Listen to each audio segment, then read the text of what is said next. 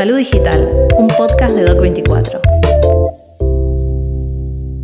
Bienvenidos a Salud Digital, un podcast de Doc24 que nos permite reflexionar y conocer las tendencias en materia de innovación y tecnología aplicadas a la salud y el bienestar.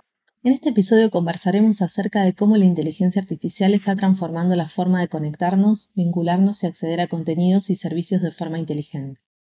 Hoy tenemos como invitada especial a Andrea Mandelbaum, CEO de McLuhan Consulting, compañía especializada en consultoría, desarrollo e implementación de soluciones de inteligencia artificial. Bueno, bienvenida Andrea a Salud Digital. La verdad que estamos muy, contentas de, que te hayas podido sumar. Y más en este episodio tan interesante y, y tan en boga este tema últimamente, que es el de la inteligencia artificial. Y me gustaría que quizás podamos reflexionar en entender a qué llamamos inteligencia artificial. Te, voy a, vamos a hacer un juego eh, y lo que hice fue eh, preguntarle al chat GPT, que ahora está tan en boga, ¿qué cree que es la inteligencia artificial? Te voy a leer qué es lo que nos dice ah, y ahí hacemos la interpretación. Eh, dice, la inteligencia artificial es un campo de la informática que se enfoca en desarrollar sistemas y programas que pueden realizar tareas que normalmente requieren inteligencia humana como el aprendizaje, la resolución de problemas y reconocimiento de patrones. Esto, que suena muy teórico, es un poco algoritmos matemáticos que lo que hacen es que combinan, se combinan para hacer eh, actividades, gestiones o, o, pensamientos que puede llegar a ser un humano hecho por una máquina. Lo que hace es que replica un poco el cerebro humano. Esto para hablarlo, todo lo que, lo que se estudia mucho, todo lo que es la sinapsis del cerebro humano para emularla en algoritmos matemáticos que puedan eh, simular una actividad humana o un pensamiento humano. Eh, obviamente después hay limitaciones, hay algo que, bueno, que se llama machine learning, que es que estos procesamientos van aprendiendo en la medida que van evolucionando. Cuanto más información se les carga, cuanto más interacción tienen con un humano, entonces van aprendiendo. Pero después vamos a profundizar un poco, si te parece, cuánto hay que monitorear ese aprendimiento automático. Perfecto. Bueno, André, y, contanos un poco cómo iniciaste, cuándo iniciaste en, en todo lo que tiene que ver con la inteligencia artificial. Bueno, vos estás liderando obviamente McLuhan Consulting. Contanos si querés un poco qué es lo que hacen desde ahí y cómo trabajan eh, la inteligencia artificial, cuáles fueron más que nada sus primeros pasos. Eh, nosotros, bueno, nosotros somos una consultora que está creada en el año 94, somos de los más antiguos en, esto. Este, y siempre estamos muy dedicados a todo lo que es relacionamiento con clientes, dando servicios a las empresas eh, generando la mejor experiencia para el cliente en todo lo que es transacción, gestión a distintas compañías. Nos, eh, eh, trabajamos mucho para bancos, para compañías de salud, para telecomunicaciones, para seguros y, desarrollamos tecnología para mejorar esa, ese relacionamiento. Basados en esa premisa, nosotros hace casi 12 años que empezamos con todo este tema de inteligencia artificial. Obviamente al principio no nos fue bien, porque lo que teníamos que hacer era todo un proceso de evangelización, porque las empresas recién empezaban a escuchar de qué se trataba, así que un poco lo que, lo que hacíamos era eh, un trabajo más de, formación dentro de las empresas, donde participaban eh, todas las áreas para explicarle qué era, qué se podía hacer y hacia dónde iba a llegar y obviamente generaba entre pasiones, diversión y mucho miedo. Eh, nosotros eh, al principio representábamos a unas compañías que, eran americanas eh, de, inteligencia artificial, que eran bots conversacionales, y generaba esta fascinación, pero el problema es que les daba mucho miedo de poner a hablar a un robot con, con sus clientes. Y si se equivoca, y si dice algo que no corresponde, la diferencia es que eh, con, un humano es que el robot no inventaba porque estaba muy programado para las tareas que, que, que tenía que desarrollar. La brecha que encontrábamos es que todas estas empresas que son eh, americanas, había una brecha muy grande entre lo que el cliente decía y lo que el bot comprendía por un tema de tropicalismos de lenguaje. Nosotros trabajamos mucho en Latinoamérica y en cada, incluso en Argentina, en, Colombia, cada región tiene sus tropicalismos y sus formas de decir las cosas. Y el español no es igual en todos lados. Así que ahí es donde nosotros encontramos que había una brecha muy grande. Eh, así es que eh, terminamos desarrollando nuestras propias plataformas, basadas en español de Latinoamérica y tropicalizadas por país. Por país y por industria, para que tuviera la jerga de lo que es el banco, la jerga de lo que es la compañía de seguros, pero por ejemplo que al chileno le hablen chilenos. Entonces, de esa manera generábamos un, approach mucho más específico y un entendimiento mucho más alto. Bueno, André, imagino también lo difícil que fue hablar de, inteligencia artificial en los 90. Eh, ¿Cuáles fueron quizás las, miradas que tenían las organizaciones cuando ustedes traían estas propuestas eh, que quizás el contexto o como estábamos acostumbrados en esa época a trabajar o a, abordar la tecnología o a adoptar tecnologías, o la innovación, todo lo que tiene que ver con la innovación, pero hablar de inteligencia artificial quizás no es lo mismo que hablar ahora. Entonces, ¿cuáles eran esas primeras resistencias o las miradas? ¿Qué era lo que les decían respecto de, la presentación que ustedes hacían de la solución? Sí, a ver, eh, lo que generaba era desconfianza, es la, mente humana es superior a, a, lo que puede ser un, software de inteligencia artificial. Eh, en, los inicios eh, se trabajaba más con lo que eran los motores estos de, Machine Learning que, por ejemplo, te podían predecir una persona que podía entrar en mora en, en, eh, en una compañía de seguros, de salud, lo que fuera, de estas personas que tienen que pagar todos los meses y podía predecir si esa persona podía entrar en mora. Al principio las, cosas que eh, empezaron eh, programando fueron esas y lo contrastaban con eh, hacerlo también con una persona, ¿no? Entonces todo se hacía A-B test, ¿no? Es si la, a ver si el motor funcionaba contra una persona. Se, se animaban más a poner motores por detrás que hagan modelos predictivos pero al principio acertaba un poco también, ¿no? Porque eh, todo, todo tiene que ver con las variables que se le ponga al motor. El motor va a dar un resultado más favorable o menos favorable dependiendo de las variables. Y como e, e, estas cosas las, las practicaban dentro de las empresas donde no había especialistas, entonces eh, cuando me decían, no, pero yo ya lo probé y no me funcionó, claro, hay, que saber hacer esto y hay que saber qué variables poner, hay que saber cómo estructurar el proyecto, qué información le vamos a dar. Eh, tiene que ser ordenada la información y en, en, los 90, 2000, la mayoría de las empresas no tenían información estructurada, no había bases de datos estructuradas. Entonces, para nosotros fue esa una gran barrera, el tema de incluso poder integrarnos. Eh, en, el 2000 todavía las empresas no tenían APIs. Recién ahora todas las empresas lo tienen, pero cuando nosotros hablábamos de APIs era un mundo desconocido eh, porque tenían todos los sistemas eh, como en silos, ¿no? Entonces incluso las, los departamentos no hablaban uno con el otro tanto. Entonces integrar la información para automatizarle, darle respuesta a un cliente tanto para el front como para el back, realmente era muy complejo.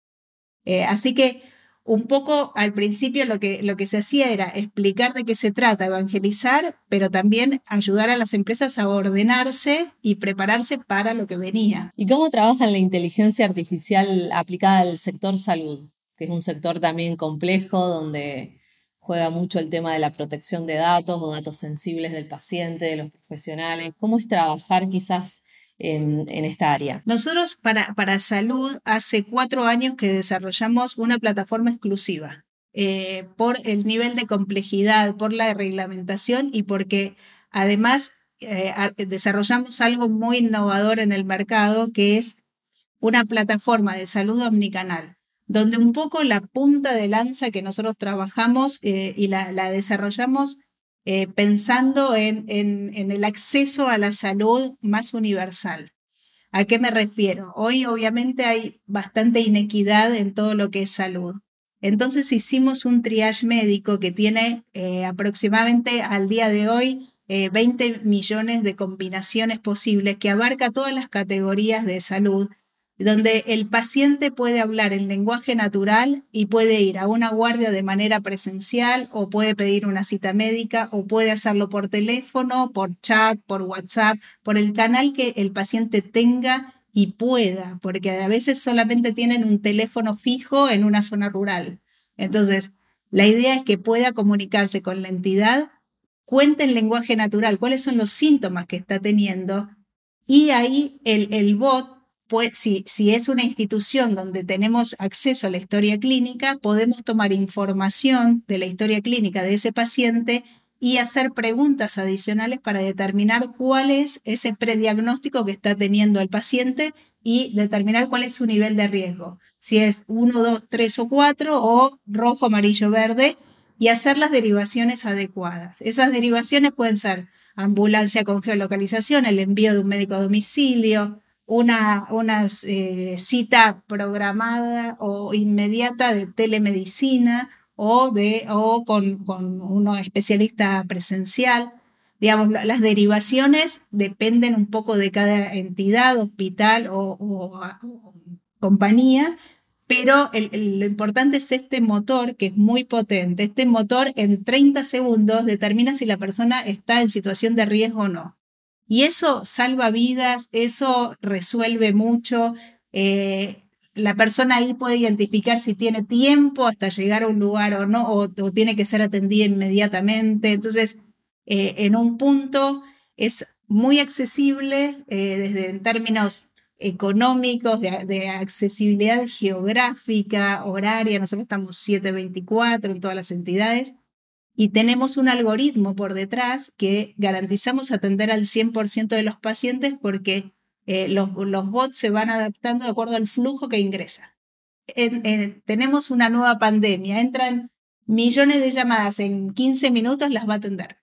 Entonces, eh, bueno, ese es un poco eh, el, el, modelo que trabajamos y después tenemos un montón de, de otras eh, casos que, que, están eh, involucrados dentro de la plataforma, como monitoreo del dolor, que también lo hacemos a través de inteligencia artificial, eh, que vamos, por ejemplo, una persona que tuvo una intervención quirúrgica, las primeras 72 horas son claves para ver si cambia su estado, si tiene más dolor, si se está produciendo una infección.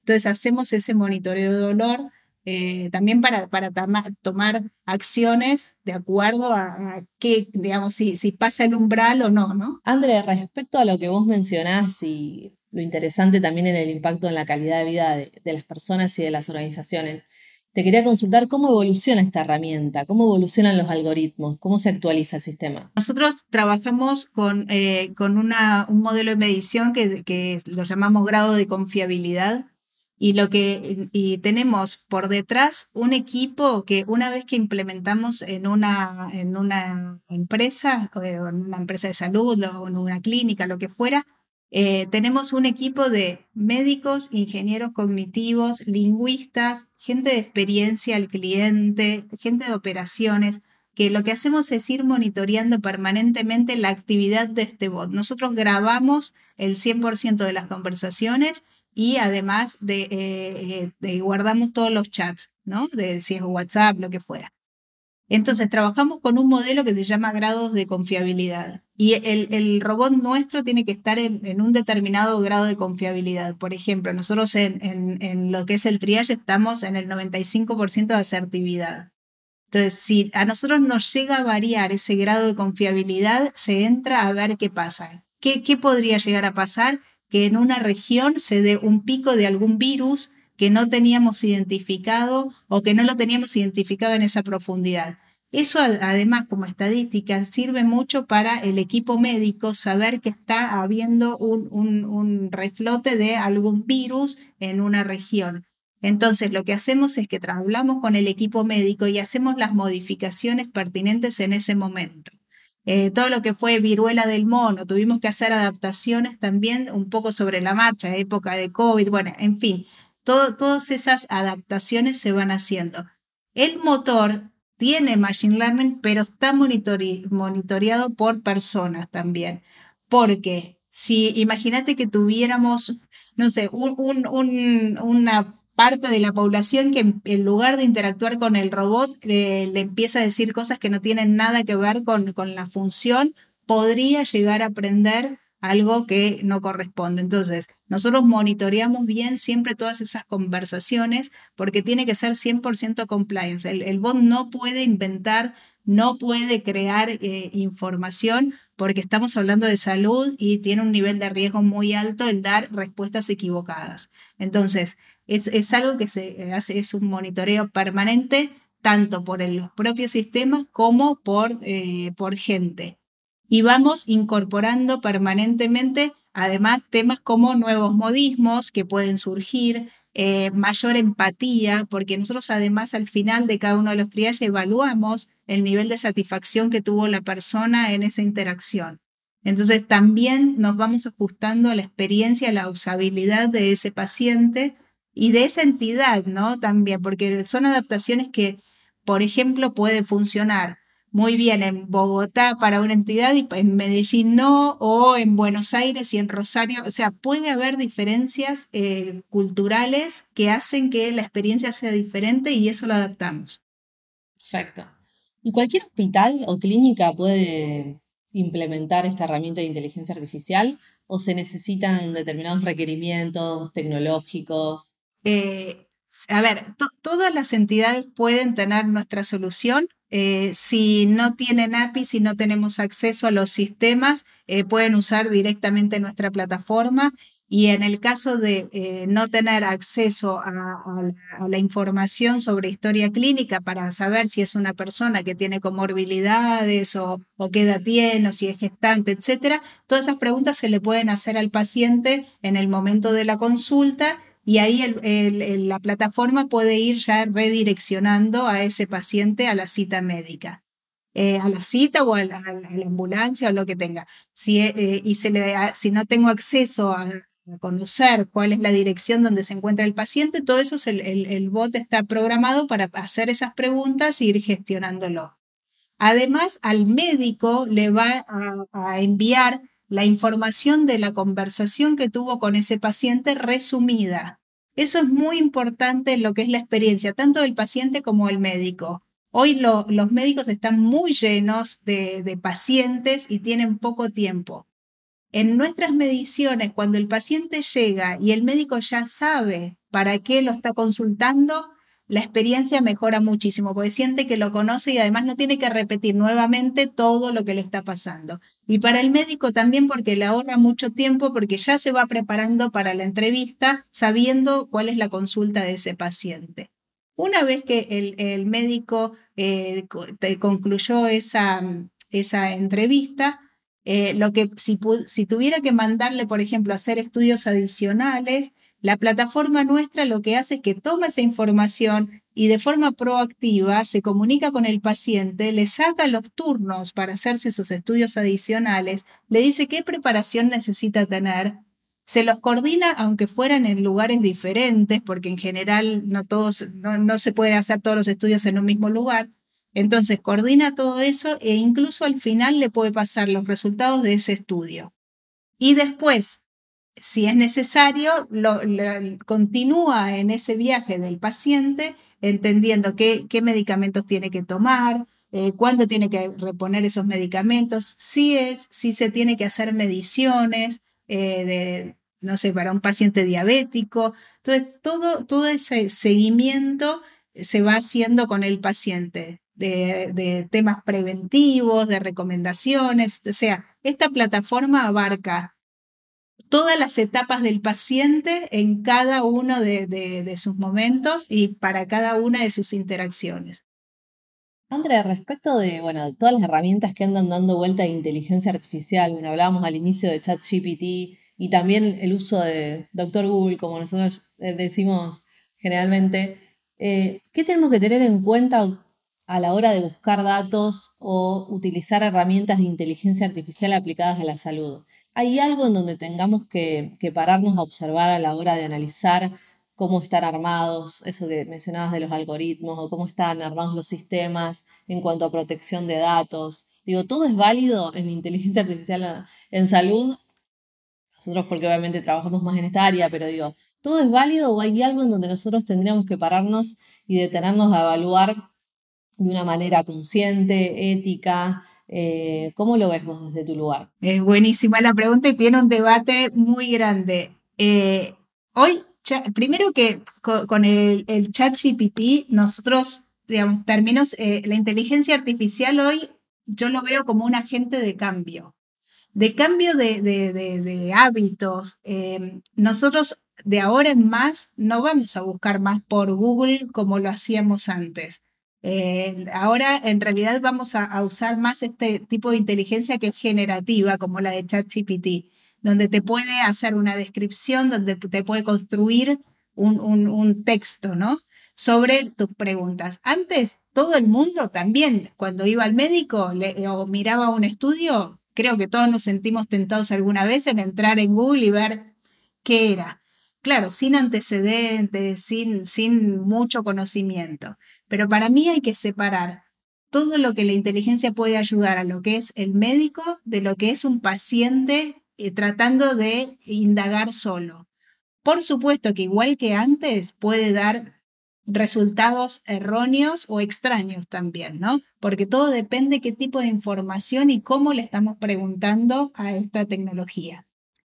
Eh, el otro día, yo estaba haciendo un curso de, de Health Tech, entonces eh, uno de los médicos contaba que estaba haciendo un paper y que le preguntó al chat GPT sobre esa patología en particular y que le dio cinco opciones. Le dijo, ah, bueno, fantástico, me gusta la 1 y la 3, combínamelos y armame el paper. Pero claro, él para presentar ese paper en una revista científica le dice, bueno, decime cuál es la fuente. Y se lo había inventado son lo que hoy se llaman las alucinaciones. lo que tiene es una cantidad de información que combina, pero puede no necesariamente ser algo con una fuente real. Entonces, en todo lo que es salud, el cuidado es extremo, porque si se puede inventar en un punto una, una solución, una conclusión, un diagnóstico, puede ser altamente riesgoso. Por otro lado, hoy en los congresos de medicina eh, lo que están haciendo es, sí, incluirle información sobre em, eh, imágenes, estudios, etcétera, de un paciente y están chequeando ver qué asertividad tiene ese diagnóstico. Pero todo depende qué tipo de información le están incluyendo para sacar esas conclusiones. A los médicos los va a ayudar mucho en el diagnóstico porque puede procesar imágenes informes y puede cruzar informes con otras eh, con, a nivel de inteligencia artificial en milisegundos. Entonces, por supuesto que los tiempos van a ser mucho más cortos, pero yo hoy lo veo como un complemento, no va a reemplazar al médico, lo veo como un, un yo hace 15 años cuando hablaba sobre inteligencia artificial decía, la inteligencia artificial va a trabajar con nosotros como nuestro asistente, pero no va a reemplazar al médico en su experiencia, en su diagnóstico, en su visión de cómo encarar a cada paciente, porque él es el que conoce al paciente. Pero sí que le va a ayudar y le va a bajar, le va a bajar mucho tiempo y sobre todo lo que es la fatiga, la fatiga de los médicos en lo que son operaciones. Eh, eh, todo, eh, un médico va a poder hacer muchas más operaciones monitoreadas a una plataforma de inteligencia artificial que las que puede hacer ahora porque hoy tiene, un, tiene que destinar todo su tiempo, su energía, su concentración en hacer una intervención quirúrgica eh, y puede hacer pocas o, muchas, pero empieza a jugar la fatiga también. ¿Y cómo imaginas el futuro? ¿Qué nos espera? ¿Qué pensás? hay muchos estudios ahora de, de, los grandes médicos, ah, porque ahora hay muchos médicos que están involucrándose en temas de innovación este, y en el futuro se van a evitar directamente muchas enfermedades como el cáncer, porque ya vamos a, tener un genoma, ya vamos a, estar con, un, cuando nace un bebé, ya vamos a saber cuál es su genoma para eh, eh, cambiar o, o, eventualmente medicarlo con biomedicina o eventualmente cambiar su estilo de vida para que no fuera diabético o para que no fuera, no, fuera un paciente oncológico. Entonces, esto va a pasar eh, y, todos nosotros que, ya estamos viviendo, que no vamos a hacer por nacer, vamos a tener dispositivos, tanto eh, eh, permanentes, externos, como internos, implantados también en algunos dispositivos, donde nos van a hacer una medición permanente de nuestro comportamiento físico y va a generar por inteligencia artificial lo que son las alertas y puede ir ajustando ese diagnóstico y los tratamientos. Entonces, vamos a requerir mucho menos de la visita del médico, eso es cierto, porque en realidad ya vamos a tener nuestro propio monitoreo, nuestro propio conocimiento y todo se va a guiar por algoritmos que van a ir consumiendo esa información y generando alertas, desvíos o, em, o direccionamientos. En, la visita a una clínica o un hospital se va a reducir a la mínima expresión. Vamos a ir solo para cosas muy puntuales y en la medida de la evolución de la población y de, las generaciones, cada vez se va a, ir menos. Va a funcionar. Nosotros ya estamos en varios proyectos de hospitales virtuales donde se puede atender a gente de una geografía mucho más grande, donde se puede hacer ecografía, se puede tener telemedicina, se puede poner los sensores de monitoreo. Nosotros mucho de, hoy los sensores todavía para lo que es Latinoamérica pueden llegar a ser caros, pero también se pueden hacer sensores a través del teléfono, que es lo que nosotros estamos desarrollando, que digo, hacemos tecnología para países pobres. Entonces, pero bueno, al final todo el mundo lo puede tener y todos pueden acceder, ¿no? Entonces, son, son monitores y también la Organización Mundial de la Salud está trabajando mucho en lo que es la alfabetización de eh, la salud digital. ¿Qué significa? Hoy no todos tienen acceso a la tecnología, pero los que sí tienen pueden hacer mucha medicina preventiva. Entonces, con estas soluciones que nosotros le estamos dando, el triage, la telemedicina, todas las mediciones que pueden tenerlo al alcance de la mano, pero que no lo saben usar. Entonces, lo que es, importante ahora, de ahora en más, hacer toda esta educación, esta alfabetización tecnológica para, y, explicarles que también sirve para conservar su salud, ¿no? Entonces, son, son, son todas, eh, parece aterrador, pero bueno, a mí que, que, me fascina toda la inteligencia artificial, yo lo veo como que de vuelta va a haber mucha más equidad en la salud y va a haber, eh, la gente va a morir mucho menos. Buenísimo, André. Bueno, muchas gracias, súper, súper interesante todo lo que mencionás, creo que nos dejas con muchas cosas también para pensar.